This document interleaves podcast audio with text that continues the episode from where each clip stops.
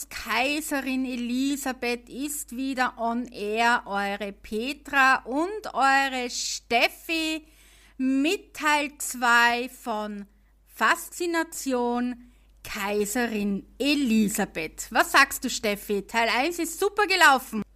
Ja, hallo Petra, ich bin total überrascht. Mein Stand der Dinge war, dass wir 400 Hörer hatten. Über 500. Was? Ich habe dir noch gar nichts gesagt. Liebes.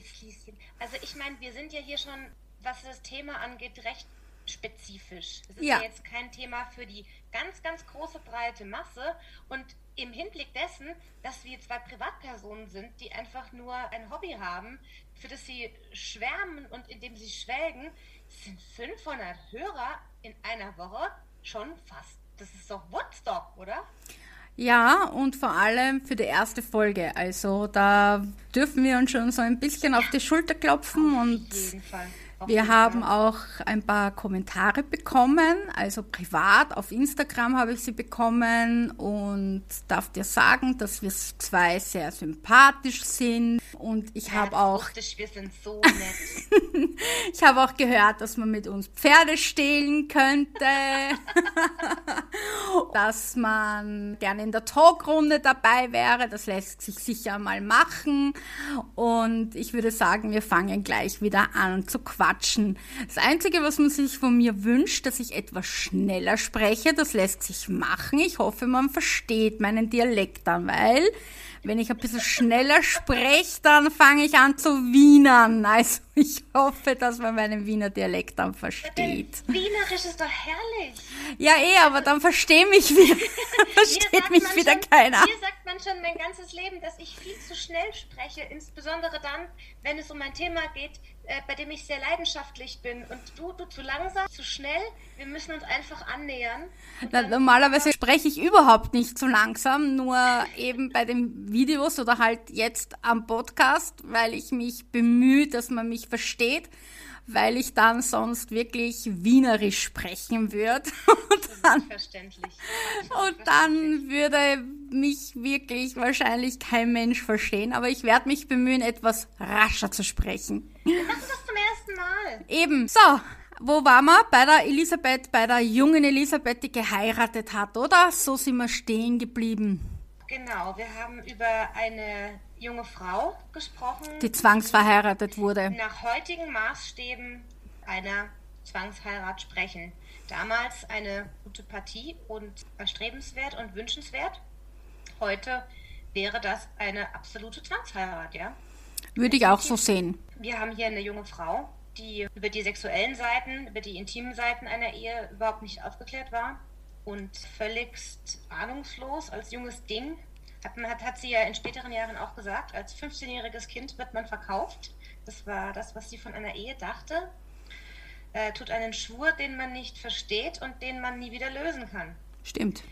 Sagt alles aus. Vor allem, das hat sie ihrer Tochter erzählt, kurz bevor sie heiratete. Also sie war ja auch nicht damit einverstanden, dass Marie Valerie so früh heiraten wollte. Das tat ihr sehr weh in der Seele. Ja, interessant, interessanterweise hat sie aber bei ihrer äh, älteren Tochter, bei Gisela, damit überhaupt Die hat sie verschachert. Probleme gehabt. Wie eine Kuh verschachert hm. wie. Weil sie Mappal ja verehelichen wollte. Also Mappal war ihr jüngster Bruder, Max Emanuel. Der hatte sich verliebt in Amalie von Sachsen-Coburg und die war verlobt mit Leopold von Bayern und er hatte sich aber in sie verliebt und Verlobung war nur zu lösen, indem sie eine List anwandte. Sie hat mit ihrer Hofdame Marie von Festetitsch Leopold eingeladen nach Gödelö, hat dafür gesorgt, dass Gisela vor Ort war und hat mehr oder weniger Gisela, die kaum 16 war, also fast so alt wie sie selbst war, Leopold zugeführt. Und Leopold war zweitgeborene Prinz der Bayernfamilie, der konnte gar nicht Nein sagen. Also er hätte gar nicht ablehnen können, Kaisertochter eine Kaisertochter abzulehnen. Das wäre undenkbar gewesen. Und so wurde die Verlobung mit der Sachsen-Coburger Tochter natürlich gelöst und der Weg war frei für Mappal und die Ehe konnte geschlossen werden. Und witzigerweise, die Hochzeit wurde ganz groß in Wien gefeiert, nur eine hat dann gefehlt. Elisabeth. Elisabeth war. Kam, nicht zur Hochzeit? Kam nicht zur Hochzeit von Mappal und Amalie, obwohl die in der Wiener Hofburg groß gefeiert wurde. Ich wüsste auch jetzt ehrlich gesagt nicht, ob ich an meinem Hochzeitstag eine Frau als Gast haben wollte, die als die schönste Frau Europas gilt ehrlich gesagt. Ich glaube, ich möchte am Hochzeitstag die schönste Frau sein. Da wollte ich nicht unbedingt Kaiserin Elisabeth. Naja, aber sie ist die äh. Schwägerin trotz allem. Also, also, dann hättest du keine Chance gehabt. Und vor allem, sie waren trotzdem zehn Geschwister und sie war bei sehr vielen Hochzeiten nicht dabei. Aber wenn sie wo aufgetaucht ist, dann war sie natürlich das Gespräch. Das ist leider Gottes wirklich jedes Mal überliefert. Stimmt es eigentlich, dass sie dieses berühmte weiße Sternenkleid das erste Mal auf einer Hochzeit anhatte? Das habe ich bei dir im Blog gelesen. Das stimmt. Und dachte, uh, ein weißes Kleid auf einer Hochzeit, das würde es heute auch nicht mehr geben. Das würde ich mir ja als Braut sowas von verbitten. Ja, du darfst aber nicht vergessen, das war ja damals noch gar nicht so en vogue, dass eine Braut weiß trug. Das war ja das kam so langsam auf. Das kam Zeit. langsam auf. Im so. Grunde genommen war das erst Queen Victoria, die das erste Mal ein weißes Brautkleid trug, auch als Hochzeitskleid. Und das war noch gar nicht in Wirklichkeit die Hochzeitsfarbe schlechthin. Und sie hat das Kleid in Dunkel vorher an einer ich drücke es jetzt höflich aus, an einer Mätresse gesehen. Ja, es wird noch 18er. Ja. ja, wirklich. Muss noch yes, das nicht jugendfrei anhaken. Ich sag dir es. Ja, wir tragen. Ja, ja, ja. Und das war dunkel, also dunkelblau, glaube ich. Und sie hat sich dann von Verse, also diesem berühmten Designer in Paris, in Weiß und Gold machen lassen. Und die große Überraschung kommt jetzt, das wissen auch sehr wenige. Nene, also ihre Lieblingsschwester, Helene, damals schon verheiratet mit Maximilian Anton von Touren und Taxis trug am selben Tag dasselbe Kleid. Und zwar war das bei der Hochzeit von ihrem Lieblingsbruder Gackel oder auch genannt Karl Theodor. Er heiratete Sophie, Prinzessin von Sachsen. Und das war auch seine Cousine, also wiederum Verwandtschaft von Sophie und Ludovica und da war es der Abendball, wo beide in dem gleichen Kleid, wobei aber Elisabeth die 27 Diamantsterne in ihren Haaren trug. Aber, und das möchte ich noch kurz erwähnen, ist lediglich Elisabeth damit aufgefallen. Also Nene ist nicht so gut angekommen in dem Kleid. Das ist auch überliefert von Luzi Wuzzi. Der war auf dieser Hochzeit, also der jüngste Bruder von Kaiser Franz Josef hat nach Hause geschrieben an seine Mutter, ein strahlender Stern am Himmel, am Firmament, unsere Sisi und ein Abklatsch daneben, Nini. Nee. Wie furchtbar, aber also jetzt mal wirklich unter uns Mädels hier, die arme Braut, die arme Braut. Ja, das? ich glaube gar nicht, dass das erstens böse gemeint war. Du darfst wirklich noch einmal nicht vergessen, weiß war nicht die Hochzeitsfarbe. Um Wir wissen Kleid. nicht, wie das Kleid von Sophie ausgesehen hat. Elisabeth war damals 27 Jahre alt. Sie war eine unglaubliche Schönheit zu dieser Zeit, Mutter von drei Kindern mittlerweile. Und sie ist aufgefallen und ich glaube, es muss ein unglaubliches Raunen durch den Saal gegangen sein, wie sie da hereingekommen ist mit diesem bauschigen Kleid.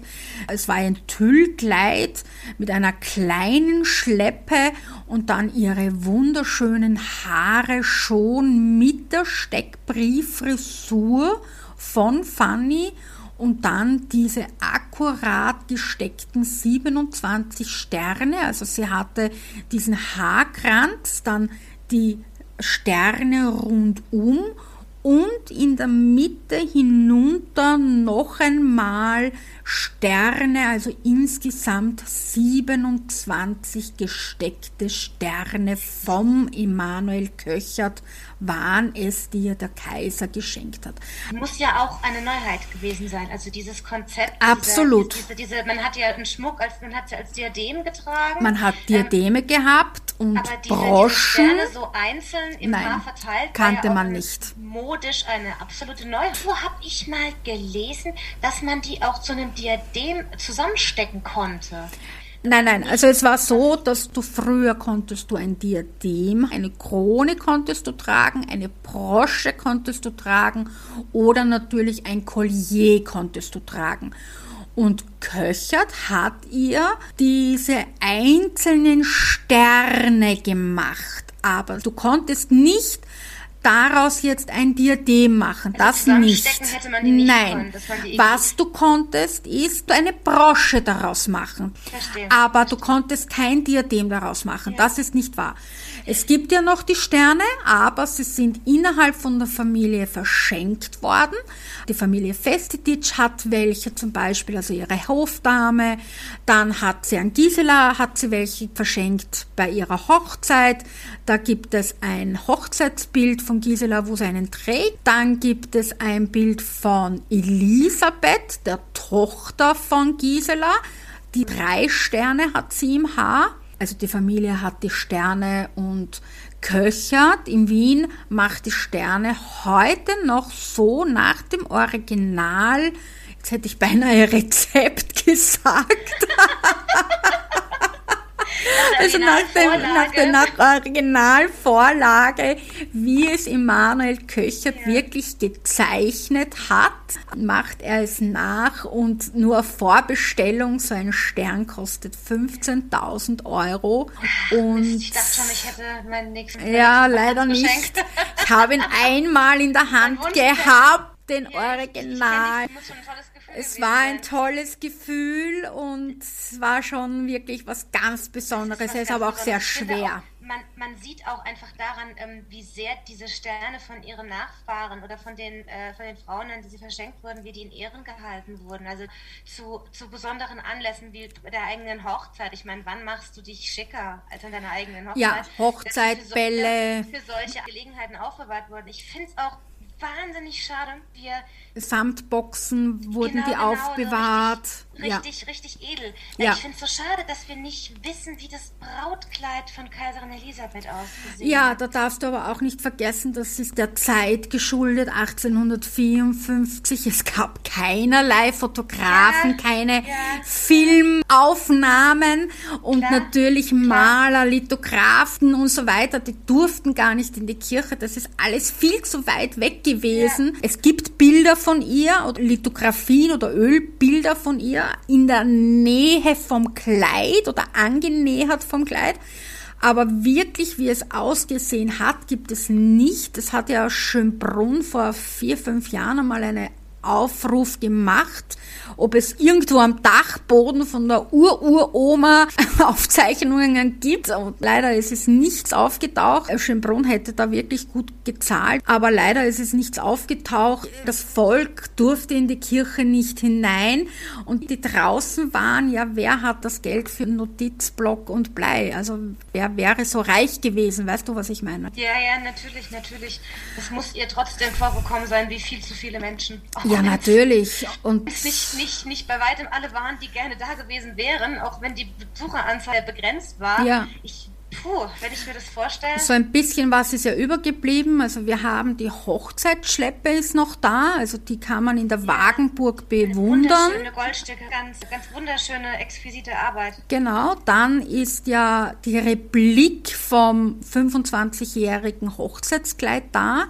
Da ist ja ihr Hochzeitskleid mit drinnen verarbeitet. Also da wurde ja ihr Hochzeitskleid mit verarbeitet. Sie hat ja ihr Hochzeitskleid dann nach Prag bringen lassen, hat hier das Hochzeitskleid zerschneidern lassen, um das 25-jährige Hochzeitskleid mit verarbeiten zu lassen. Also dieses Turnürenkleid ist gleichzeitig auch aus ihrem Brautkleid geschneidert worden.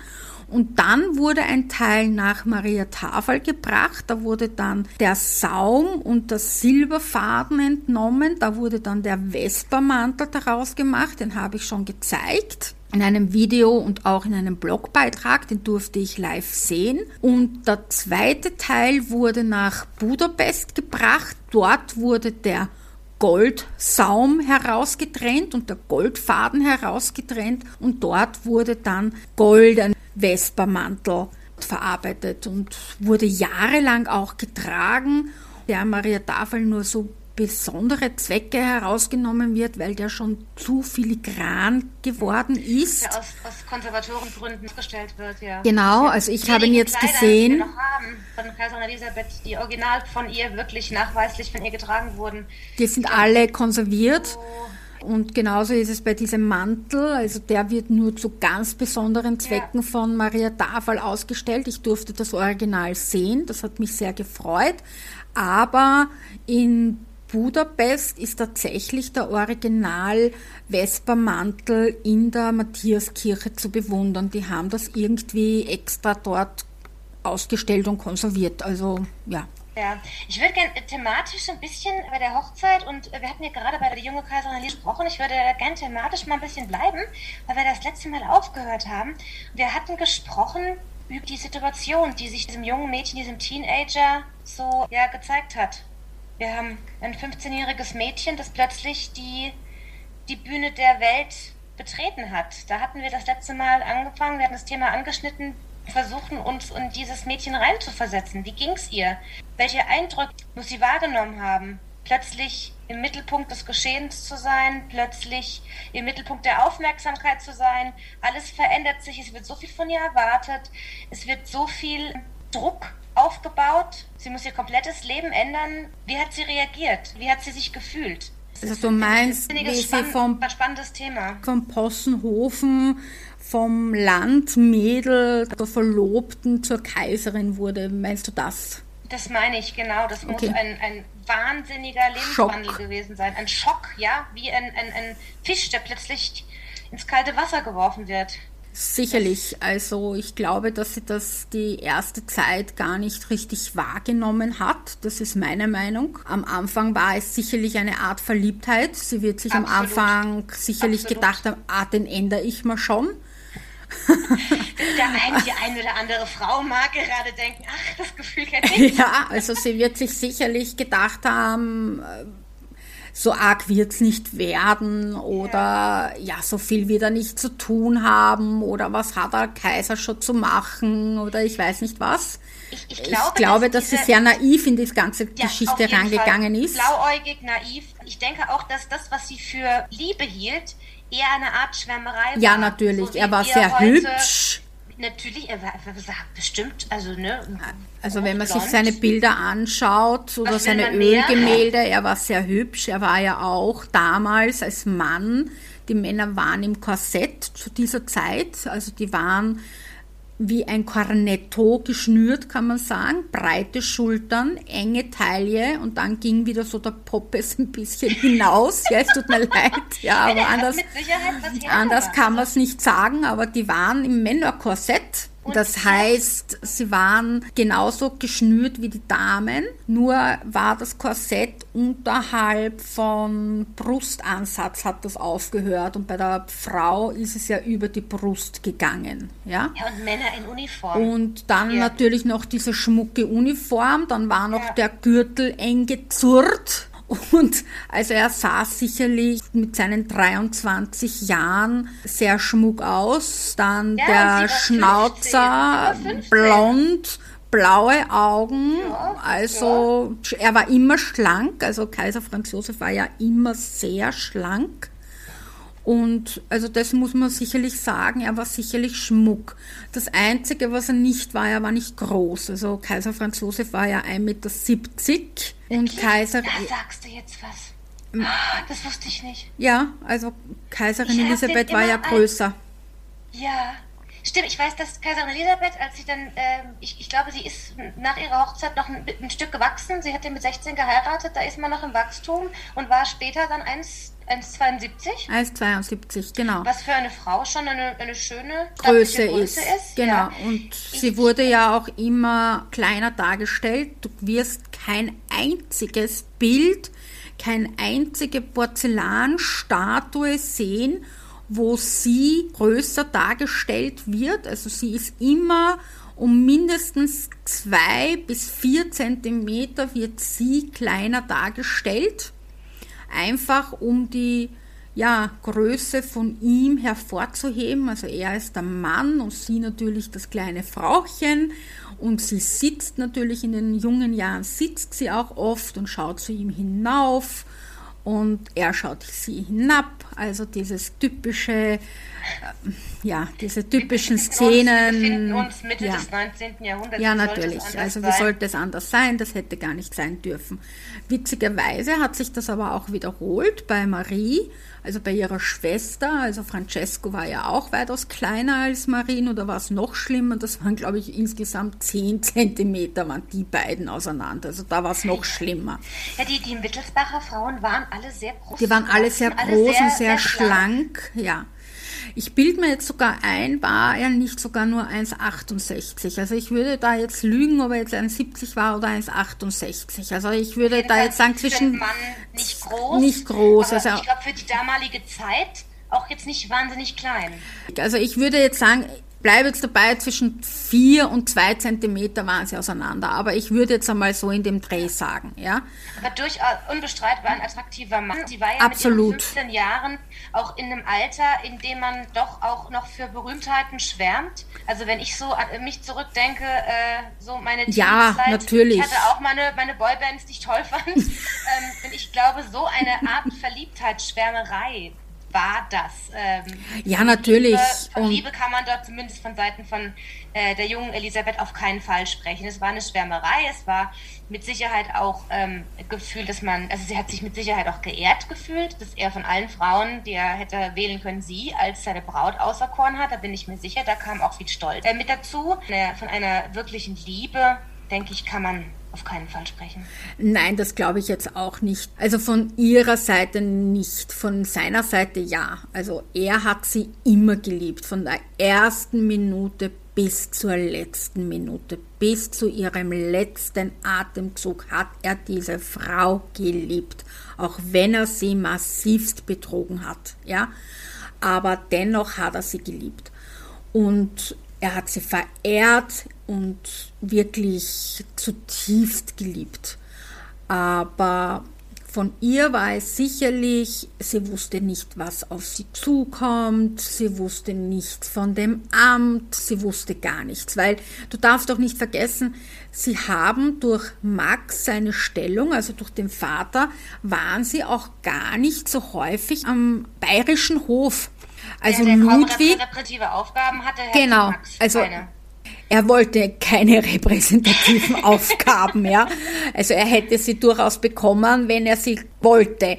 Nur er wollte keine und dadurch wollte er auch auf keine Bälle und auf sonst nichts und dadurch war Sissi auch natürlich nirgends. Und das wenige, wo sie dann eingeführt wurde mit 14 Jahren, das war viel zu wenig Eindruck für alles weitere. Also sie konnte mhm. sich gar nicht vorstellen, in was sie da hinein heiratet. Wie auch ihr Privatleben. Ja, natürlich. Wird, dass sie, sie gar keine Intimsphäre Genau, hat, dass das 4000 auf einer offenen Bühne sich abspielt. Richtig. Vor Zuschauern. Richtig. Privatesten Momente, auch als Ehepaar die privatesten äh, Momente. Richtig, du darfst nicht vergessen, sie kam aus Possenhofen, wo sie jeden Mitarbeiter des Schlosses mehr oder weniger wahrscheinlich mit Bert Du ansprechen konnte. Und dann kam sie in ein Schloss, vor allem in Schloss Schönbrunn an und da lebten 4000 Menschen permanent.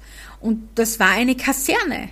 Und in dieser Kaserne waren mehr oder weniger ununterbrochen Männer untergebracht. Und diese Männer starrten sie natürlich an.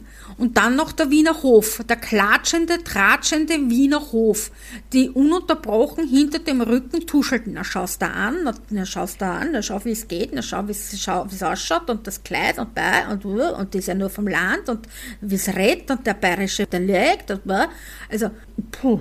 Verstehst du, was ich meine? Also, und die Frisur, hast du die Frisur schon gesehen? Also, weißt du, was ich meine? Und so muss das ja die ganze Zeit muss das gegangen sein.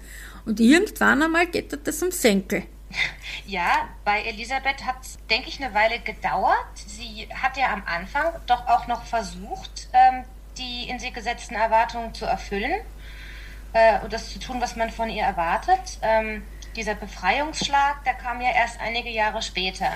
Na, da widerspreche ich dir ein bisschen. Es war so, sie hat von Anfang an in Wirklichkeit mit Tante Sophie nicht viel anfangen können. Also die Tante Sophie war ihr von Anfang an ein Groll. In Wirklichkeit ein Widerspruch in sich und falsch dass man der Sophie die Schuld gibt und sagt, die Sophie konnte Elisabeth nicht leiden. In Wirklichkeit war das immer andersrum. Also die Elisabeth konnte die Sophie nicht leiden. Und es ist auch wirklich so, dass Sophie wollte Elisabeth nur Gutes, indem sie sie in den Hof einführt und ihr alles erklärt. Das hat aber sie die... Ja, sie hat ihr das gegeben, was sie aus ihrer Sicht braucht. Genau. Aber nicht das, genau. was Elisabeth aus ihrer, aus ihrer eigenen Sicht für sich selbst gebraucht genau. hätte. Und Elisabeth hat alles von Anfang an boykottiert. Gleich einmal mhm. Sophie Esterhasi, die Obersthofmeisterin, die sie bekam, die hat sie gehasst vom ersten Moment an, wo sie sie bekam. älter als sie. Die war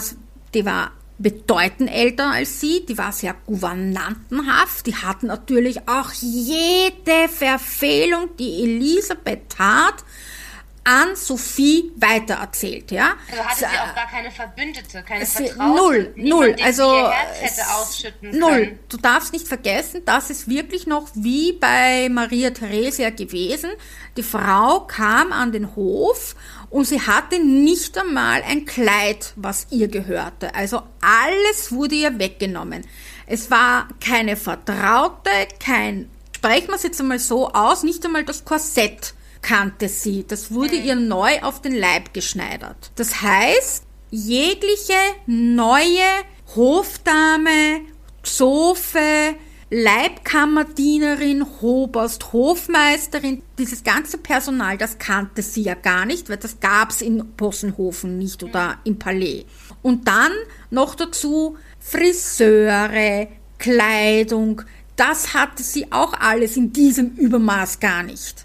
Und jetzt wurde sie angezogen, wie es einer Kaiserin gebührte und machte die Haare so, obwohl sie die Haare anders tragen wollte und nein, ich will die Haare so tragen, nein, aber du musst die Haare so tragen, weil das tragt man heute so. Also ich glaube, dass da viele Reibereien schon am Anfang waren. Und dann kommt die alte Schachtel noch dazu, ja, die Esther Hasi, ne, es, es ist nicht anders, ja. Nein, und das musst du so machen, weil wir haben es immer so gemacht und wir haben das 150 Jahre so gemacht. Und das musst du weiterhin so machen oder das müssen sie so weitermachen. Und wenn ich das, wenn sie das nicht so machen, dann sage ich das der Sophie. Frau Herzogin, ja? Nee, nee, nee, nee. So wird das gewesen sein, ja. Und die, die, die liebe Elisabeth wird schon geheult haben, ja. Und irgendwann einmal wird die Elisabeth gesagt haben, lieber Franz, ja, wenn du willst, dass ich bei dir im Hofe bleib, dann hau die Sophie raus, ja. Und das ist Jahre gut gegangen und in Venedig hat es dann eh rausgestanzt, aber das waren halt sieben Jahre später. Nur, weißt du, ja, jetzt heiraten die, fahren Hochzeitsreise, Laxenburg, ja, ich meine, das ist sowieso Hochzeitsreise. Laxenburg, das ist 30 Kilometer von Wien entfernt. aber gut. Aber ja gut, okay, für die Kilometer weiter rechts. Ja, gut, Voll. aber ja, aber für die damalige Zeit ist das halt, ja, aber gut, wurscht. Hochzeitsreise nach Laxenburg und jetzt fahrt er, steht um 5 in der Früh auf fahrt nach Wien, ist den ganzen Tag in Wien, lässt seine junge Braut mit der alten Schabracken allein. Sie ist mit der verhassten neuen Obersthofmeisterin, die sie weder kennt noch mag, mit den neuen Hofdamen allein. Und die Esther Hase hat den ganzen Tag nichts anderes zu tun, als ihr die gesamten Tratschereien von Schönbrunn zu erzählen. Ja, liebe Kaiserin, wissen Sie, da und der mit dem und das und das und da und das und da und da und das. Und müssen da, es, das hat sie nicht interessiert. Erstens einmal kannte sie die Leute nicht. Tratschereien waren ihr aufs Übelste verhasst, immer schon. Ja, das konnte sie nicht leiden. Ja, das mochte sie auch nicht. Ja, und die Esterhase ist hinter ihr herquatschelt, ja, und, ja, und Frau Kaiserin und das und das und Majestät und, und die, die Elisabeth, die ist, die ist explodiert innerlich, ja. Und hinter ihr dann die Hofdamen und die haben auch noch drauf eingeredet. Und irgendwann um sieben auf die Nacht ist halt dann der, der Herr wieder gekommen und dann haben sie gegessen, dann ist er über sie dann sind sie ins Bett gegangen und um fünf in der Früh ist, er wieder gegangen. Na, das ist eine schöne Hochzeitsreise, ja? Ja, anders kann ja, man es nicht betiteln, absolut, ja? Und ähm, dass sie sie so gehasst hat, muss ich ganz ehrlich sagen, kann ich verstehen, ja? Dazu denke ich, du hast das Thema jetzt äh, kurz angeschnitten. Ich habe gehört, dass deine Stimme gehört, dass du kurz mit deinen Worten gehadert hast. Ich würde an der Stelle auch gerne eine kurze Triggerwarnung aussprechen weil wir jetzt auch mal kurz über den intimen Teil der Ehe zwischen Kaiserin Elisabeth und Franz Josef sprechen werden. Es geht jetzt hier um sexuelle Übergriffe. Wer dieses Thema nicht hören kann oder nicht hören möchte, der überspringt jetzt am besten ein paar Minuten. Ist es wichtig, auch nochmal zu erklären, dass die Hochzeitsnacht, äh, die, korrigiere mich, wenn ich mich irre, Petra, dokumentiert, dass das in der dritten Nacht stattfand? Ja, das ist in der dritten Nacht hat das stattgefunden, aber genau. nicht in Laxenburg, das war noch in Wien. Also sie und, sind ja äh, dann erst nach Laxenburg gefahren und es war ja so, dass sie die ersten beiden Tage nach der Hochzeit sind sie dann am Frühstückstisch mit den Müttern, also mit der Ludovica und mit der Sophie. Szene gesessen bei Kaffee und Kipferl und die Sophie hat gefragt, und mein lieber Sohn, wie war's? Und der Sohn hat drauf gesagt, hat keine Hochzeitsnacht gegeben. Und das mehr oder weniger zweimal und die Elisabeth ist mit hochrotem Gesicht dort gesessen und hat nicht gewusst, wie es reagieren soll. Völlig gesunde Reaktion. Weil es ist ja auch so, dass in der Hochzeitsnacht selber haben die Mutter, also Ludovica und Sophie, Sisi für die Hochzeitsnacht hergerichtet. Das heißt, man hat sie gewandet, man hat ihr die Haare auftrapiert auf dem Bette, hat sie auf das Bett gelegt und dann ist der Herr hereingekommen und dann ist nichts geschehen.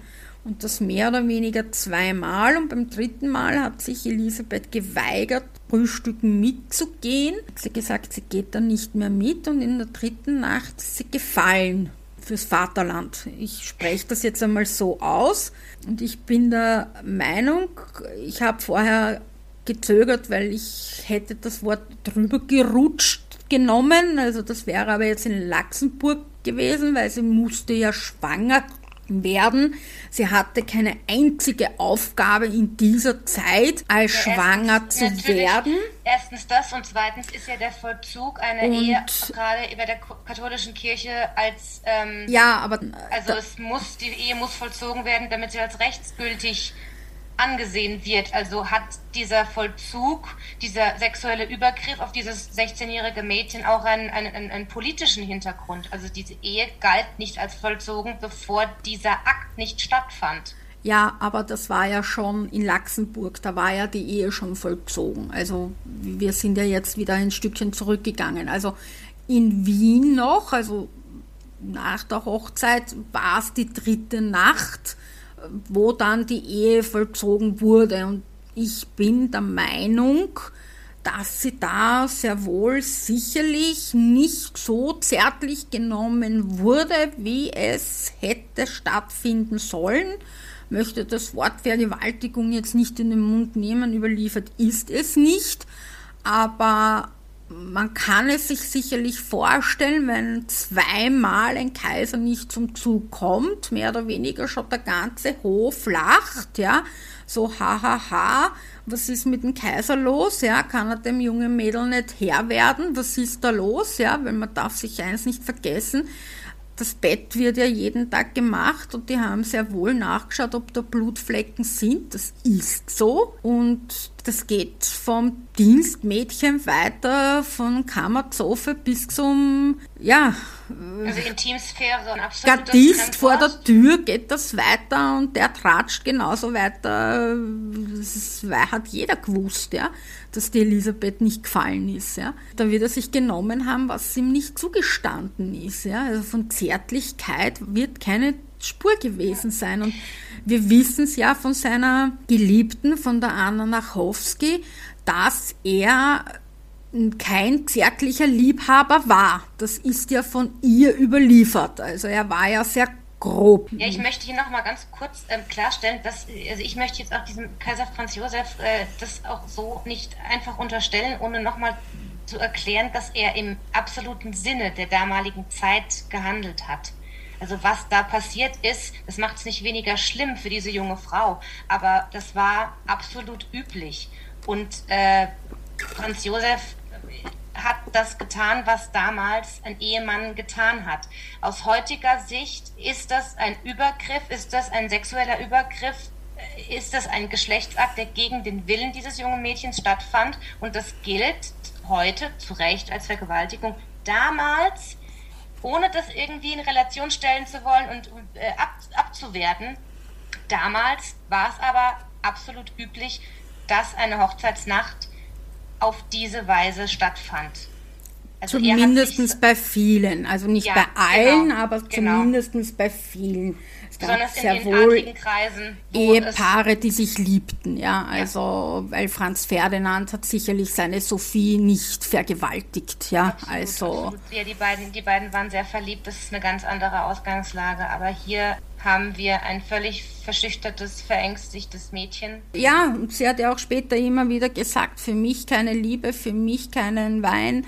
Das eine macht übel, das andere macht Spein und das sagt schon sehr viel aus. Und zu ihrem 25. Hochzeitstag hat sie ja auch geschrieben, dass er sie ansieht und ihr graust. Und es gibt ja auch Briefe von ihm, wo er schreibt, er hofft, dass sie auf ihn nackt im Bett wartet.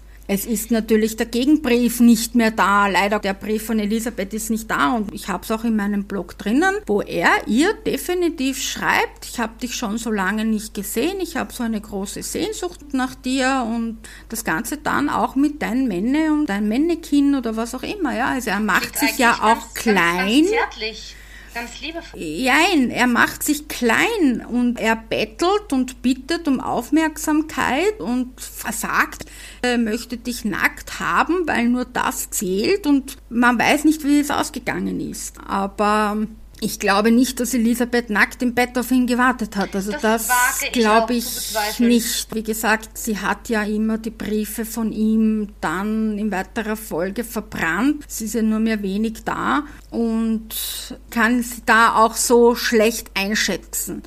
Ich finde es auch sehr vermessen, wenn man ihr unterstellt, war sie lesbisch und sie hatte eine Affäre mit dem Andraschi und immer noch diese leidige Angelegenheit mit der Marie Valerie, dass die vom Andraschi war. Wirklich dieses... Also nicht, dass dieses, irgendwas verkehrt damit wäre, lesbisch zu sein. Im Gegenteil, aber ich mag es nicht, wenn man anderen Menschen permanent Affären unterstellt, nur um besser dazustehen. Oder ich weiß nicht, dieses ununterbrochene, na, die Marie Valerie war eh vom Kjula, ja? Oder vom Andraschi. Nicht von Kaiser Franz Also, Josef dann war. weiß ich auch nicht. So. Dann Die war ihm ähnlicher als alles andere. Da wenn, war, die nicht Leib, wenn die nicht das leibliche Kind von Kaiser Franz Josef ist, dann ist alles, was ich über Genetik gelernt habe, Falsch, wirklich falsch, ja. Dann ist noch eher die Gisela vom Andraschi als Marie Valerina, wirklich. Also, erstens einmal finde ich persönlich, dass Marie Valerie jetzt gar nicht so die hübschere war. Ich finde die Gisela viel hübscher, wenn man sie Danke. ansieht. Danke, das habe ich schon so oft gedacht. Sie hat natürlich den Vater Jahre nicht gehabt, weil sie immer mit der Mutter unterwegs war. Sie hat ja keinen Bruder gehabt, sie hat keine Gisela gehabt, sie ist ja wie ein Einzelkind aufgewachsen. Es war ja auch altersmäßig viel weiter Ja, weg. natürlich. Gisela zwölf, Rudolf war zehn, als Valerie auf die Welt kam. Da war viel zu viel Abstand dazwischen. Und dann war natürlich, sie war permanent in Gödelö. Sie hat sie total abgeschottet, auch von Sophie. Wenn sie nach Wien kam, hatte Sophie keinerlei Zugriff auf Valerie. Es war wirklich so, sie kam nach Wien, sie hat Valerie abgeschottet. Ja, du darfst Valerie sehen, wenn ich dabei bin. Also Sophie durfte nur zu Valerie, wenn Elisabeth im Zimmer war. Da war wirklich strikt fertig. Wenn Sophie die Möglichkeit hätte, würde sie sie ihr wieder wegnehmen. Und das wollte sie unter keinen Umständen mehr zulassen. Nur, auch das ist eine Bösartigkeit heute noch, die man ihr unterstellt. Elisabeth hat das Wort die einzige niemals, niemals, und das betone ich jetzt noch ein drittes Mal, niemals in den Mund genommen. Das Wurde von war, ihrem Umfeld benutzt, aber niemals von ihr selbst. genau, das war wirklich der Wiener Hof, der das in den Mund genommen hat. Der hat das bösartig konstruiert und das wird bis heute von Historikern, von Filmen, von unwissenden Menschen, von Social Media, von ich weiß nicht wem vertrieben. Auch bei mir immer wieder unter den Kommentaren, ja, das war die einzige. Nein, war sie nicht. Und Zumindest nicht für Kaiserin Elisabeth. mindestens nicht für Kaiserin Elisabeth. Das hat sie niemals gesagt. Und das hätte sie auch nie gesagt, weil sie Marie hatte und äh, dann sollen sie doch sollen Kuchen sie doch essen. Kuchen essen. Das hat sie auch nie gesagt, ja. Das sind. Gerüchte, die sich unglaublicherweise halten und wirklich nie gesagt wurden. Und verstehe nicht, wieso sich solche Dinge einfach weiter verbreiten, obwohl das wirklich schon tausendfach bewiesen wurde. Aber nein, es wird immer noch verbreitet. Aber Sie ja. war halt auch, Marie Valerie war ja auch das einzige Kind von, von Kaiserin Elisabeth, zu dem sie eine wirkliche Beziehung aufbauen konnte. Das war ja bei den ersten beiden, beziehungsweise bei den ersten dreien, ihre älteste Tochter ist ja leider sehr früh verstorben, nicht möglich. Ähm, Marie Valerie hat ihr ganz allein gehört, ähm, auch wenn sie selbst diesen Ausdruck nie benutzt hat. Also ich eine große Rolle gespielt. Du darfst ja nicht vergessen, ihr sind Sophie, Gisela und Rudolf weggenommen worden. Sophie ist ihr abgenommen worden von Erzherzogin Sophie. Das ist kein Ammenmärchen, das ist wirklich so. Eine der wenigen Male, wo die, äh, die Romy Schneider-Filme tatsächlich äh, das, die Geschehnisse so wiedergegeben haben. Bitte nicht mit den Romy-Filmen vergleichen, bitte. Nein, nein, nein, ich vergleiche den Romy-Film. Das ist eine Szene. Es ist wirklich, das ist die Wahrheit. Nur leider Gottes hat sie sich dann durch den Tod dann so geschämt, ist so in Depressionen verfallen, noch dazu sie war schwanger, dass sie gar nicht mehr raus konnte aus dem Ganzen. Traumabewältigung gab es damals noch nicht, es gab keine Psychotherapie, gar nichts in irgendeiner Weise. Sie hatte ein totes Baby, war schwanger, hatte ein anderes an der Hand. Ja, was hätte sie tun sollen? Mhm. Und dann war da eine übermächtige Schwiegermutter, ein Mann, der sich gegen seine eigene Mutter nicht aufgelehnt hat, der sich auch nicht für seine Frau entscheiden konnte. Und dann ist das entstanden, was entstanden ist. Nämlich ein Balawatsch, wie wir in Wien sagen. Kannst du das kurz übersetzen? Den Ausdruck habe ich noch nie gehört. Balawatsch. Also, was sie gemacht hat. Sie hat gesagt, da hast die Kinder, mach was du willst mit ihnen, aber lass mich in Ruhe, damit ich zur Ruhe komme, ja, von dir, damit ich meine Ruhe hab von dir, der Erzherzogin, weil mehr oder weniger hätte ihr die Sophie keine Ruhe lassen. Ununterbrochen hat sie es oktriert wegen die Kinder, ununterbrochen, dann kamen die Vorwürfe, hättest du die Sophie nicht mitgenommen, wäre das nicht passiert, hättest du auf mich gehört, wäre das nicht passiert, bla bla bla, das ist ja auch dann noch auf sie zukommen.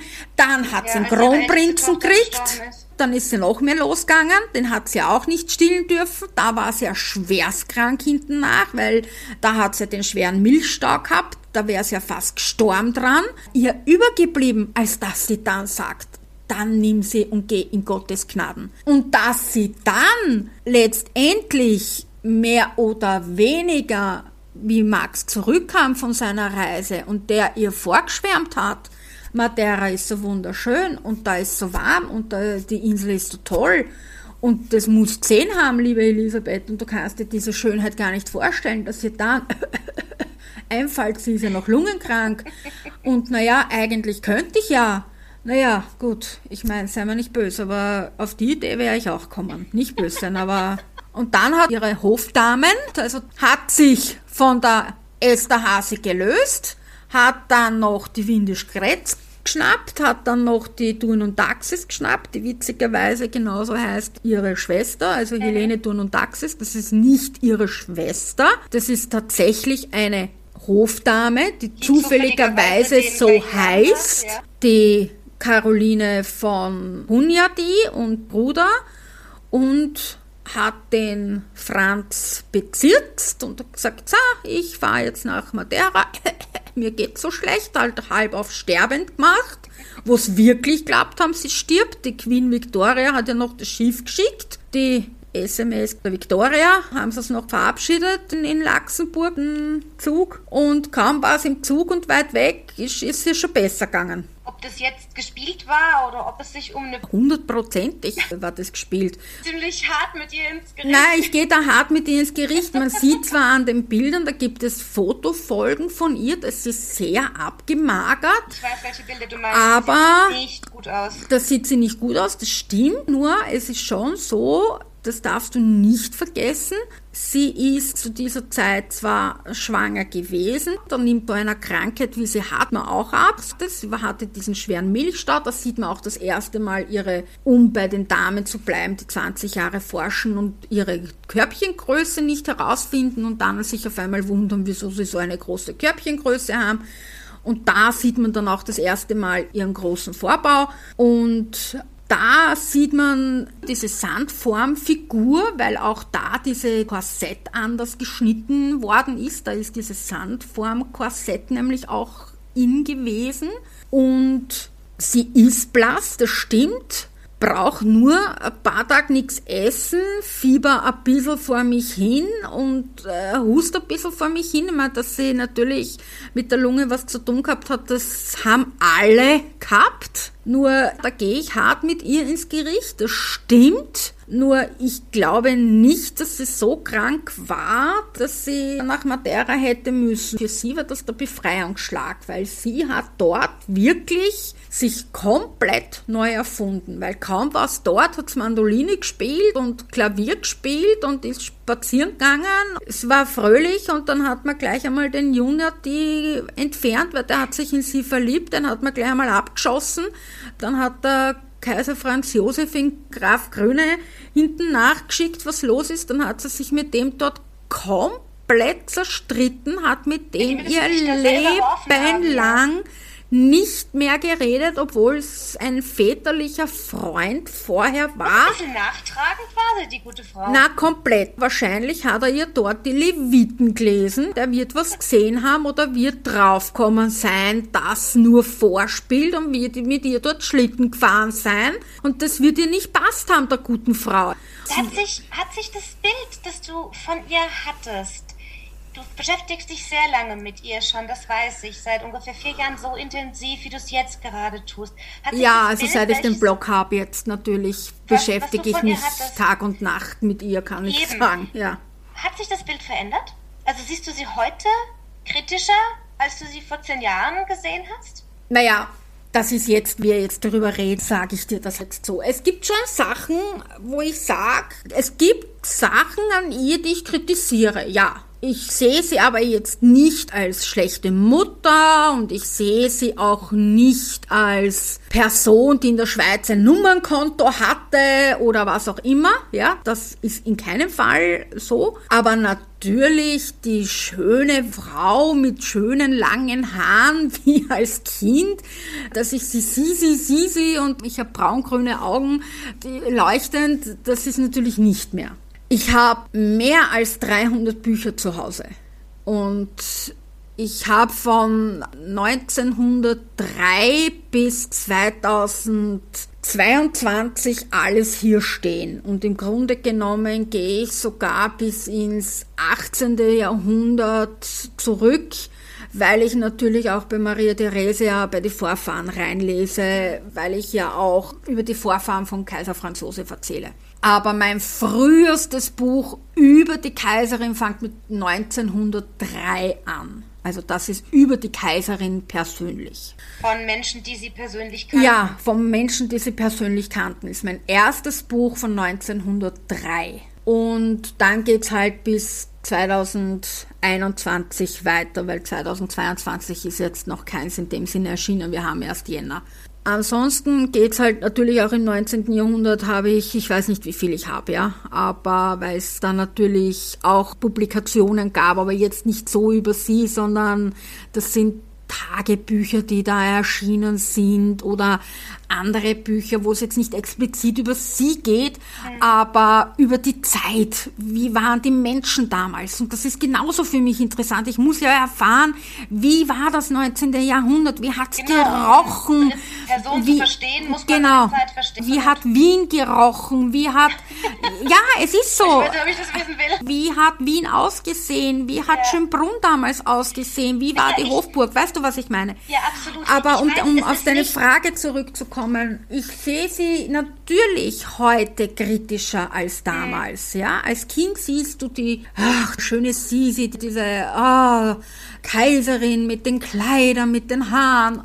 Verstehst du, was ich meine? Ja, absolut, so ging es mir ja auch. Und heute sehe ich sie als Person mit sehr starkem Charakter, eine emanzipierte Frau, die sich genommen hat, was sie wollte, was sie konnte, glaube ich, bis zu einem gewissen Grad sehr gerne gelebt hat, die bis zu einem gewissen Grad sich auch genommen hat, was sie wollte.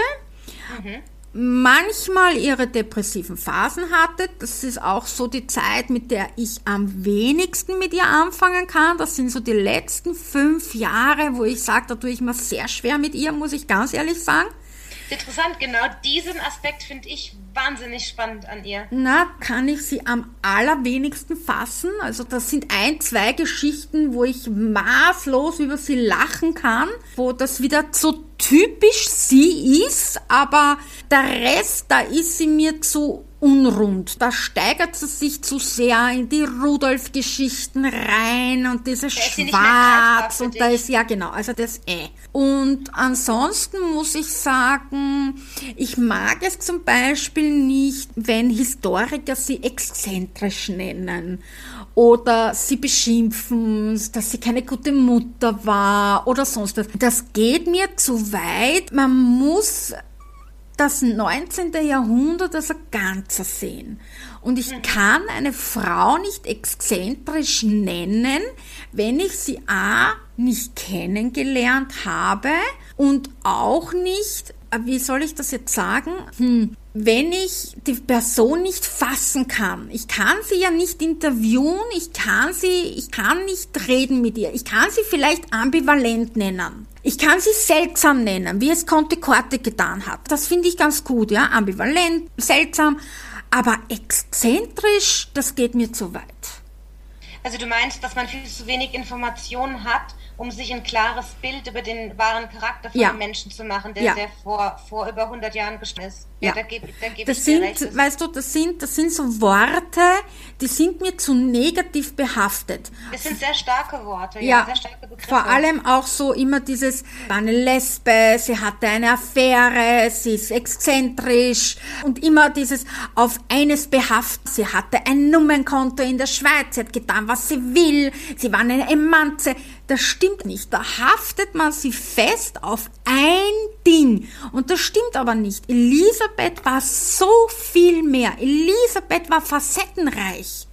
Elisabeth hat ganz, ganz viele Facetten in ihrem Leben gehabt. Um zum Beispiel eine Geschichte aus ihren letzten drei Jahren zu erzählen, wo ich herzlichst über sie lachen kann, ja ist zum Beispiel, oder ist es sogar aus ihrem letzten Lebensjahr. Sie war, wo war sie denn? Ich glaube, sie war in Bad Homburg. Ich müsste jetzt lügen, aber ich glaube, sie war in Bad Homburg. Sie hat Kronprinzessin Victoria besucht. Sie hat sich ja mit der dann in den letzten Jahren ganz gut verstanden und hat.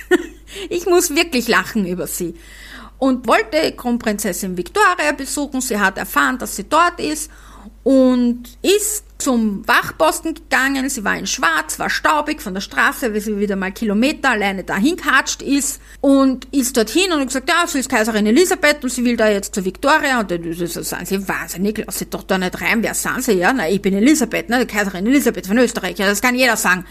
Ja, lassen Sie mir jetzt da zur Victoria. Ausweis dabei? Ja, na, da, ich habe keinen Ausweis, ich bin die Elisabeth, lassen Sie mich da jetzt rein, nicht? Nein, ich lasse da, da, das geht nicht, nicht? Na, der hat's natürlich nicht vorgelassen, ja? Lasst, weil es halt nicht vorgelassen worden ist, macht's da halt ein Radau, nicht? Nein, lasst sie nicht vor, nicht? Lasst verhaften. Hat sie original verhaften lassen. Irgendwie kommt es aber der Victoria zu Ohren, ja, dass da eine in schwarz gewandete, staubige Frau am Wachposten sitzt und sagt, sie ist die Kaiserin und will zur Victoria. Und die Victoria hört das und sagt, Moment, was? Wie? Äh, sagt bloß, das ist die Elisabeth. Na, na, natürlich, ja, die sagt da, das ist die Elisabeth, das ist ja wahnsinnig. Die, Seid ist wahnsinnig, ich habe Kaiserin von Österreich verhaftet, rennt zum Wachposten, sitzt eine schallend lachende Elisabeth dort und die fallen sich in die Arme sagt, bist du wahnsinnig, wieso nimmst du nicht irgendwas mit, was dich ausweist? Ja, das habe ich doch vergessen, du kennst mich doch eh, ich bin doch vom Hotel dahergegangen, staubig wie ich bin.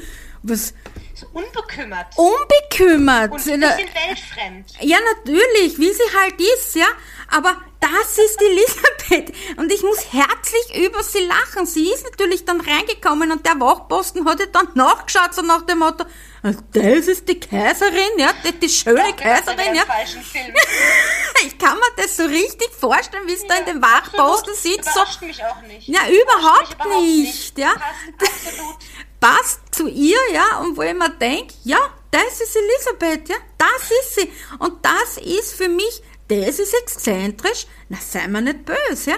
Das kann nicht exzentrisch sein. Und das ist für mich facettenreich. Das ist für mich, ja, das ist für mich vielleicht ambivalent, aber das ist für mich.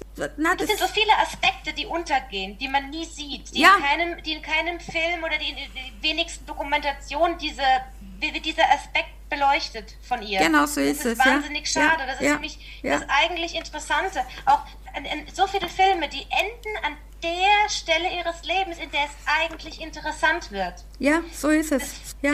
das ist, da geht so viel verloren und man kann sich überhaupt gar kein Bild von dieser Frau machen, die doch im deutschsprachigen Raum so einen hohen Wiedererkennungswert hat.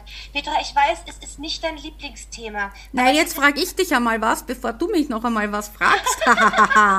Weil wir sind nämlich schon wieder über eine Stunde. Ja, ja, ja, ja, ein bisschen anzahlen wir zwei. Jetzt frage ich dich einmal was. Glaubst du, dass dir die Heldenverehrung im Internet gefallen wird? Das ist eine sehr gute Frage, die ich aber nicht so mit ein paar Sätzen beantworten Ne, das kann. macht nichts. Das muss ich ein bisschen ausholen. Jetzt habe ich eh lang geredet, jetzt darf ich mich mal erholen. Weil ähm, ich glaube, dass sie auf der einen Seite mit Sicherheit stolz darauf wäre, dass sie als eine der schönsten Frauen ihrer Zeit gilt. Dass sie hat ja großen Wert auf ihr Äußeres gelegt, sie, ihr, ihr, ihre Schönheit. Sie hat, es hieß ja, ich glaube, es war Marilarisch, die gesagt hat, sie betet ihre Schönheit an wie ein Heide seinen Götzen und liegt vor ihr auf den Knien. Das hätte ihr mit Sicherheit gefallen, dass sie als Schönheit gilt, dass sie als Schönheit verehrt wird. Allerdings wäre sie, glaube ich, auch enttäuscht, dass sie nicht als Poetin die Anerkennung findet, die sie sich gewünscht hätte. Also, also du glaubst sich, als Titania, ja? Als Titania. Sie hat sich ja für eine begnadete Dichterin gehalten. Ich persönlich finde ihre Gedichte schön, aber ich habe halt auch keine Ahnung. Ich bin, mhm. kein, ich bin kein Literaturprofessor. Ich weiß nicht, nach welchen Maßstäben man Gedichte, Poesie beurteilt, ob man das überhaupt tun muss. Aber sie ist ja als Dichterin, als Poetin verrissen worden. Mhm. Man, es wird ihr nachgesagt, dass die Gedichte, die sie geschrieben hat, äh, einen historischen Wert haben, weil sie einen Einblick in ihr doch sehr komplexes Seelenleben äh, bieten, äh, dass sie aber keinerlei literarischen Wert haben. Wie gesagt, nach welchen Maßstäben man das beurteilt, das weiß ich nicht. Das steht mir auch nicht zu. Will ich auch gar nicht beurteilen. Ich glaube aber, dass, dass sie sehr enttäuscht hätte, wenn mhm. sie das heute so mitbekommen würde. Auch wenn man einfach mal sieht, was sie für einen Aufwasch betrieben hat, um ihre Gedichte für die Nachwelt zu erhalten. Die hat sie ja verschlossen und hat verfügt, dass erst, korrigiere mich, wenn ich mich irre, 50 oder 60 Jahre nach ihrem Tod diese verschlossene Kassette und die Gedichte veröffentlicht werden. Und sie hat verfügt, übrigens finde ich das sehr, ähm, also spricht sehr für sie, sehr nobel, dass der Erlös aus der Veröffentlichung ihres literarischen Vermächtnisses politisch Verfolgten zugutekommen soll.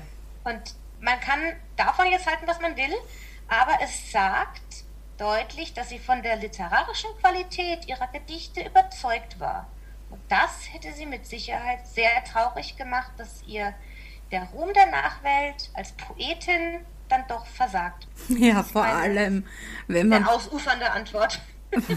wenn man bedenkt, wie beleidigt die Welt war, als man gefunden hat, was man gefunden hat Jahrzehnte hat man sich das Hirn zermartert, was könnte da drinnen sein und hat immer wieder, na mach mal's auf, mach mal's nicht auf, mach mal's auf, mach mal's nicht auf, na wir machen es nicht auf.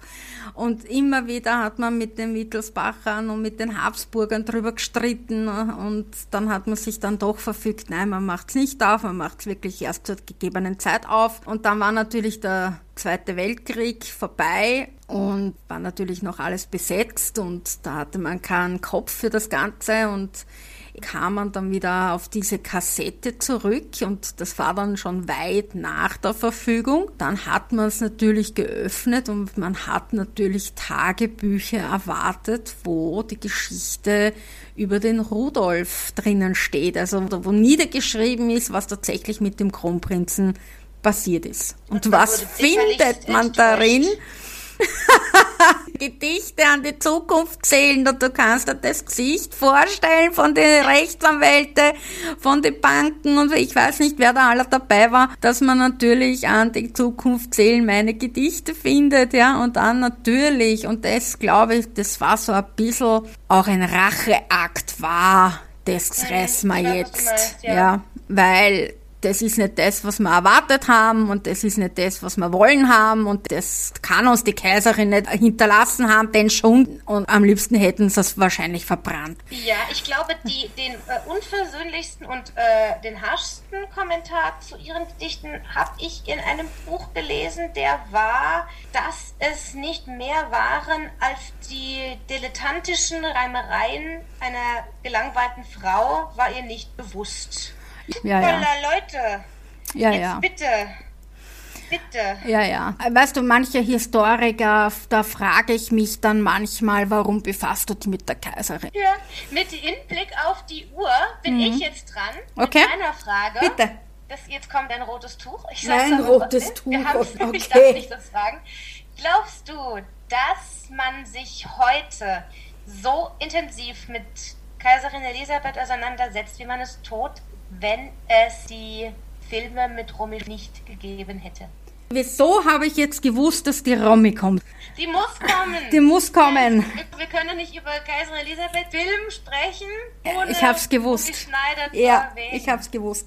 Nein. Oder sie sich im Grab umdrehen. Also erstens einmal weiß ich ganz genau, dass Romy wirklich rotiert. Also Sarah Biasini jetzt vor kurzem in einem Interview, das war das letzte Interview, was ihre Mutter in einem Fernsehinterview erzählt hat. Sie hat die Sissi-Filme bereut. Also nichts in ihrem Leben hat sie so bereut wie die Sissi-Filme. Und wenn sie sehen würde, was da tagtäglich im Internet abgeht, äh, würde sie sich genieren. Also mehr kann man dazu nicht sagen. Aber zurück zu deiner Frage. Nein, ich glaube nicht, weil, und das kann ich dir auch beantworten, warum, weil man davor, vor den Romy Schneider Filmen, und ich sage jetzt bewusst Romy Schneider Filmen, sich nicht mit Kaiserin Elisabeth auseinandergesetzt hat, weil das Conti-Porte-Buch kam 1931 oder mag es 1932, halt mich da jetzt nicht ganz fest,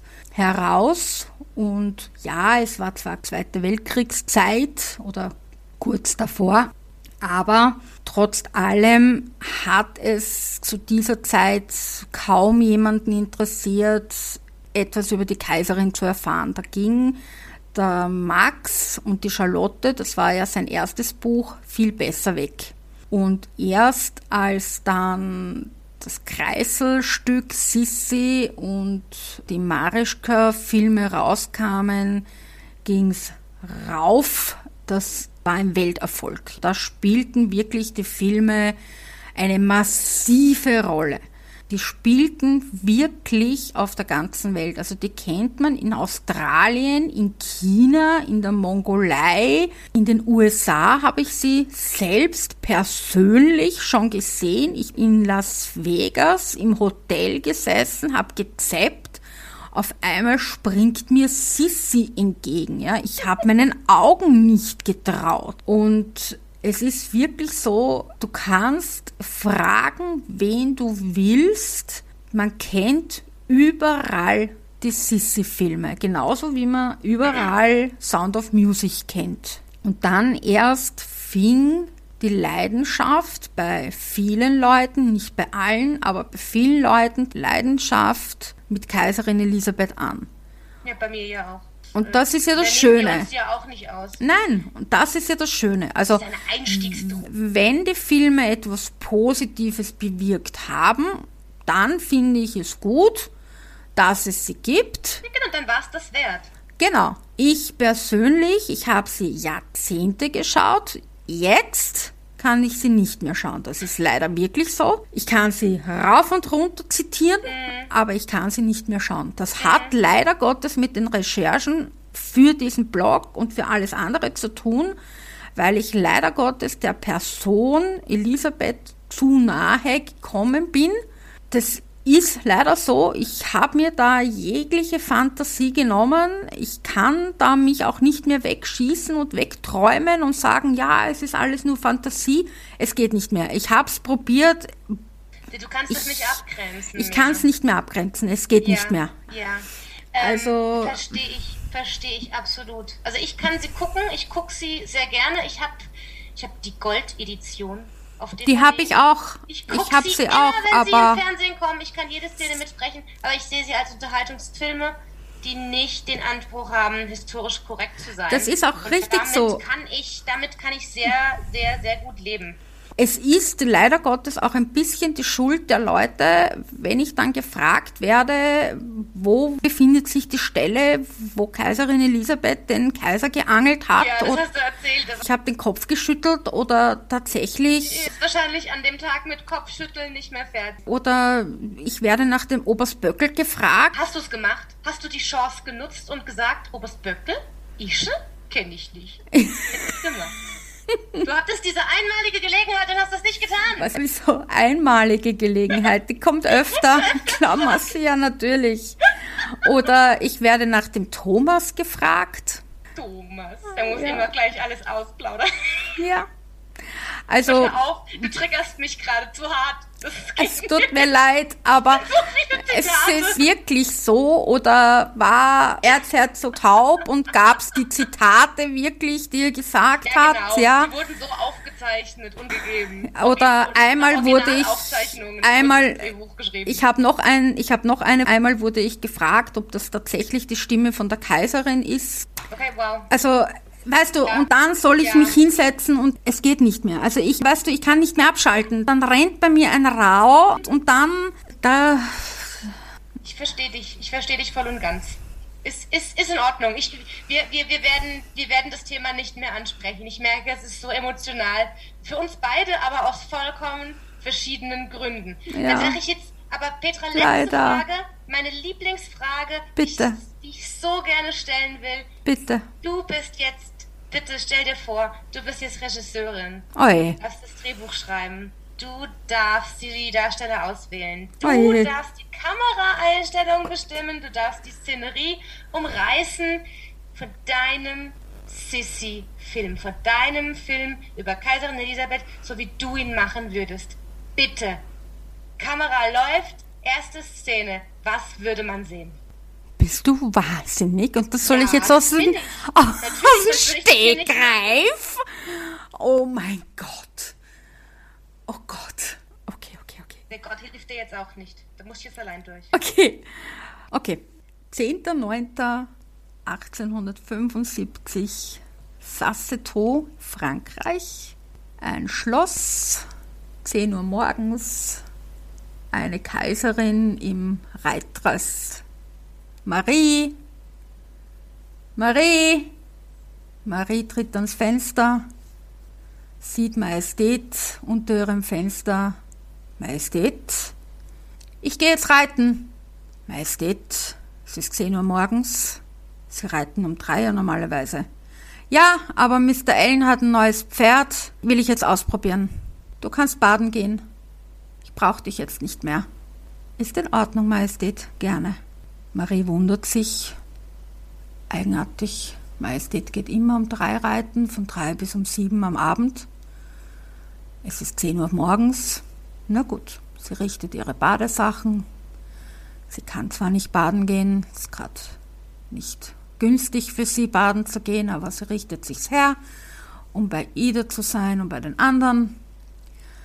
Sie geht hinunter, sieht noch Majestät Richtung Pferdestall gehen, geht Richtung Badeplatz, sieht noch so im Dunst den Mr. Ellen, denkt sich nichts dabei.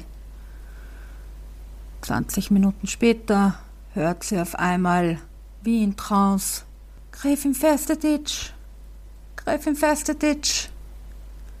Es wird immer lauter, es wird immer hysterischer. Es rennt ein Stallbursche auf sie zu, es wird immer schreiender.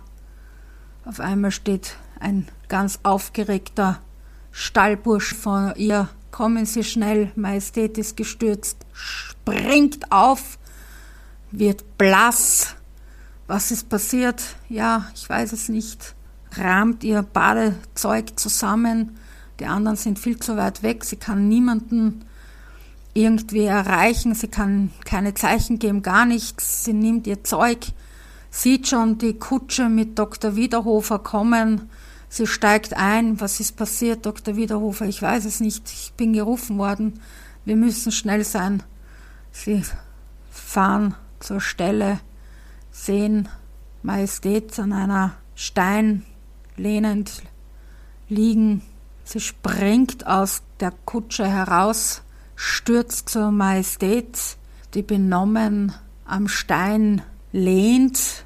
Sie sieht sie mit einem entfernten, entrückten Blick an. Majestät, Majestät. Sie reagiert nicht. Majestät, Majestät. Sie reagiert nicht. Dr. Wiederhofer Reden Sie mit ihr, reden Sie mit ihr. Ich muss wissen, was mit ihr passiert ist. Reden Sie mit ihr. Sofort. Majestät, Majestät, ich bin's, Marie. Majestät, bitte, reden Sie mit mir. Majestät, bitte, reden Sie mit mir. Das Ganze in Ungarisch. Dr. Wiederhofer, reden Sie Deutsch. Ich verstehe Sie nicht. Majestät, Majestät, um Gottes Willen, Majestät, Majestät. Wer ist das? Wer ist da? Wo bin ich? Sie schaut Marie verdattert an. Majestät, ich bin's, Marie. Ich bin's, Marie. Wo bin ich? Was ist geschehen? Und entfernt beginnt Musik. Und Elisabeth ist 16 und sieht sich in einem Polterabendkleid in München.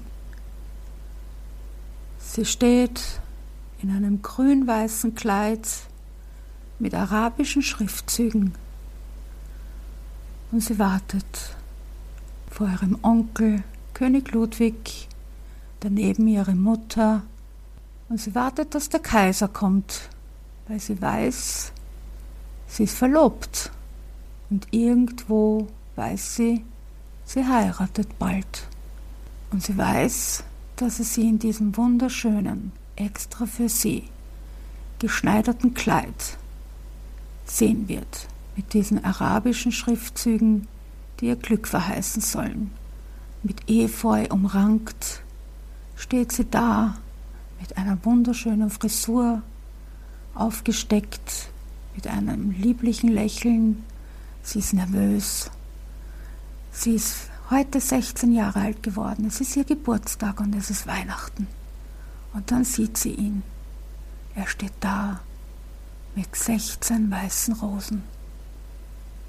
Er lächelt sie an. Er kommt auf sie zu und sagt, alles Gute zum Geburtstag. Sisi, meine Braut. Majestät, Majestät, ich bin's, Marie. Bitte kommen Sie zurück. Wir brauchen Sie. So würde es beginnen. Ey, du hattest echt mega lang Zeit, dir das auszumalen. Nein, gar nicht. Das, das ist, ist, so detailliert. Nein, gar nicht, aber. Nein, nein, gar nicht. Aber das ist, glaube ich, in meinem Blog so entstanden. Ich habe oh. über diesen Sasseto-Unfall so ja. nachgedacht. Ich ja. war so drinnen in der Materie. Ich habe ja im ersten Teil darüber gesprochen. Und ich habe über diesen Unfall so wahnsinnig nachgedacht, der am 10.09.1875 ja, stattgefunden hat. Der ganz viel mit ihr gemacht hat. Sie war fast tot. Kaiser Franz Josef wurde verständigt, er kam aber nicht. Das hat ihr wahnsinnig wehgetan. Sie wäre fast gestorben. Sie hatte eine schwere Gehirnerschütterung. Ihr wären fast die Haare abrasiert worden. Marie und Ida haben Tag und Nacht bei ihr und vor ihrer Türe gewacht, dass keine lauten Schritte vor ihrer Türe und in der Nähe von ihr passieren. Die haben bei ihr geschlafen, vor ihrer Türe geschlafen, haben jeden auch nur in der Nähe, der irgendwie laut war, gescholten. Dann hat ihr blöderweise die Fanny die Haare aufgemacht und das hat einen so derartigen Rückfall ausgelöst, dass Dr. Wiederhoff gesagt hat, wenn das jetzt nicht innerhalb von zwei Tagen besser wird, muss man ihr die Haare abrasieren. Überlege einmal, was das aus, was das, also das wäre, ja, das hat auch Marie, das hat auch Marie geschrieben. Also das kann man nicht machen. Um Gottes Willen Majestät ohne Haare. Also das wäre ein Wahnsinn gewesen. Und dann verständigt man seine Majestät und alles, was er zu sagen hat, ist, dass die politische Situation es nicht zulässt, dass er kommt. Ja, und das hat ihr so wehgetan, dass er nicht kommt. Und stattdessen hat er Schmuck geschickt und Blumen. Das ist auf jeden Fall besser. Und das hat ihr noch einmal gezeigt, dass er nicht da ist, wenn sie ihn braucht. Und das war noch einmal so eine Entzweiung für sie. Also das war noch einmal so ein Punkt für sie, wo sie genau gewusst hat, sie kann sich auf ihn nicht verlassen. Es wird immer die Monarchie wichtiger sein als sie. Mhm. Und ich glaube, das hat mir noch einmal wirklich die Augen über sie geöffnet. Und dieser Unfall war für mich, ich war da so drinnen, ich habe das eh erzählt, wie wichtig dieser Blogbeitrag für mich auch war, wie schwierig der war. Und du ich hast mich da jetzt gefragt. Ja, genau. Der ist auch sehr, sehr umfangreich. Und, und da habe ich Wort für Wort abgeschrieben, was Marie über diesen Unfall erzählt hat. Und da ist das für mich so entstanden. Und deswegen habe ich mir auch da wirklich gemerkt, was Marie zu ihr gesagt hat. Ich kann natürlich kein Ungarisch, aber was Marie da erlebt hat und so weiter. Und deswegen ist das auch bei mir so drinnen gewesen. Und deswegen habe ich mir gedacht, du fragst mich jetzt, dann sag ich dir das jetzt. So.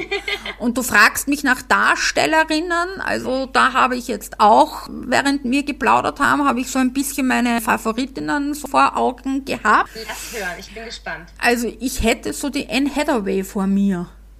Anne Hathaway? Ja, Anne Hathaway, ja. Man ja. kennt sie aus Der Teufel trägt Prada. Ja, genau, ja. Und sie ist ja jetzt auch schon älter. Ja, absolut, ja. Sie ist groß, sie ist sehr Groß, schlank, sie hat dunkle Haare. Also man kann sie sehr wohl, glaube ich, als Kaiserin einsetzen. Also für mich wäre sie sehr wohl ein Typ. Und ich weiß nicht, ob du Gossip Girl gesehen hast. Okay, aber da gab es die Blair und ich würde die Leiten Messner noch sehen. Die ist sehr schlank, auch hochgewachsen und auch dunkelhaarig. Also die ist auch, wo ich sagte, würde hineinpassen. Allerdings ist die noch sehr jung. Also man könnte switchen zwischen jüngerer und älterer natürlich. Also man bräuchte eh mehrere.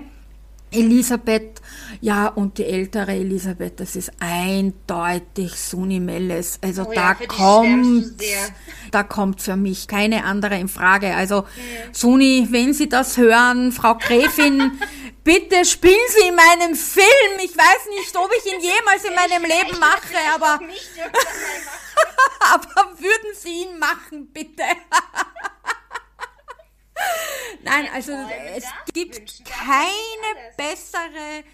Ich weiß nicht, ob du diese Dokumentation gesehen hast mit ja, ihr Flucht einer Kaiserin. Natürlich, die war großartig. Peter, ich muss dir das vorstellen. Unglaublich. Mein, mein, komplettes Umfeld, mein kompletter Freundeskreis, meine Familie, die wissen, wie sehr mich diese Thematik interessiert. Das ist super, super süß. Das hat zur Folge einfach, dass jeder, der auch nur irgendetwas zu dem Thema in, in, in der Fernsehvorschau sieht oder irgendwelche Zeitschriften, die gerade einen Artikel darüber, ich werde immer umgehend sofort informiert. Steffi, Steffi, hast du gesehen? Äh, dann und dann kommt auf dem und dem Programm diese Dokumentation. Ja. Ich dachte, du, vielleicht, wenn es dich interessiert, musst du ja nicht schauen, aber, aber ich dachte, ich denke an dich. Und ich, ich freue mich da immer so drüber. Ich finde ja. das immer so süß. Meine und Eltern auch immer, die zeichnen mir immer an, da ist das. interessiert das ja gar nicht. Ja, meine Freunde meine auch nicht. da null für, aber die denken immer an mich. Ja. Und das ist so schön. Und das, äh, also ich hatte gar nicht die Chance, das zu verpassen. Meine Eltern auch nicht, aber bei der Suni Melles war es so, dass mich Schloss Eckartsau aufmerksam gemacht hat, weil ich natürlich in Schloss Eckartsau geshootet habe und mich mehrmals dort aufgehalten habe. Und jetzt haben mir die natürlich schon vorher gesagt, Suni Melles dreht bei uns. Und habe ich gesagt, na unbedingt, wenn das ausgestrahlt wird, müsst ihr mir das sagen. Und das war natürlich heute kommt das. Und dann habe ich das natürlich schon gewusst und die haben mir auch immer wieder so Fotos gezeigt. Wenn sie da war, haben sie mir immer ein paar Handyvideos, das darf eh keiner wissen, aber haben sie mir immer wieder, sie ist da und so schaut sie gerade aus und die so, hat sie mir immer, ja, ja.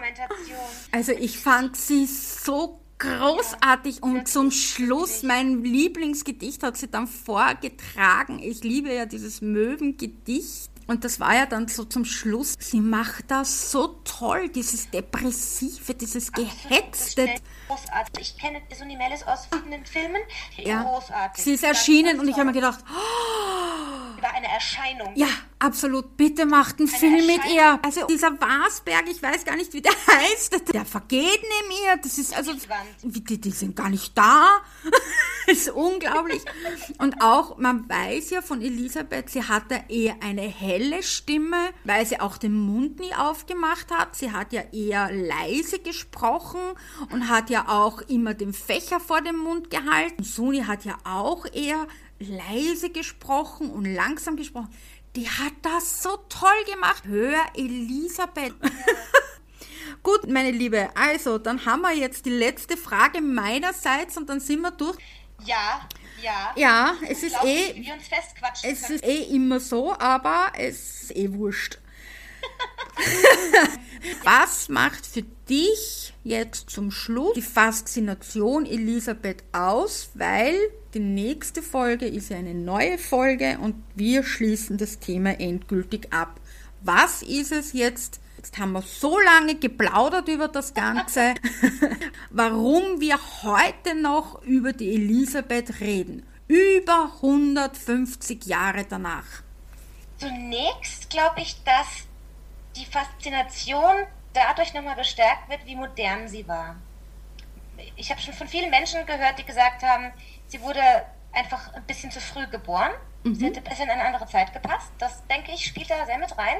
Und dann auch dadurch, dass sie sich ähm, in ihren letzten Jahren so aus der Öffentlichkeit zurückgezogen hat, man wenig von ihr und ihrem Leben wusste und dadurch bietet sie eine große Projektionsfläche, in die man Fantasien rein projizieren kann.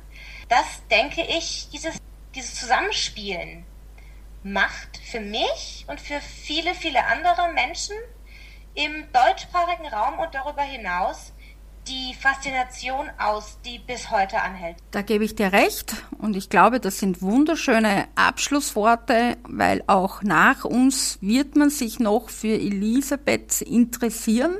Wir sind nicht die Ersten und wir werden nicht die Letzten sein. Wir werden sein. nicht die Letzten sein, genau so ist es. Ich möchte mich ganz herzlich bei dir bedanken für unsere allerersten beiden Podcast-Folgen. Ich auch, es ist mir eine Ehre, Gerne. dein erster Gast in deinem Podcast zu sein. Es hat mir unheimlich viel Spaß gemacht. Mir auch, wirklich wahnsinnig viel Spaß gehabt mit dir, viel gelacht. Und ich hoffe, liebe Zuhörerinnen und Zuhörer, ihr hattet auch Spaß. Hinterlässt uns gerne ein Feedback. Danke fürs Zuhören und jetzt sagen wir endgültig Servus. Servus, eure Petra, Mythos, Kaiserin Elisabeth.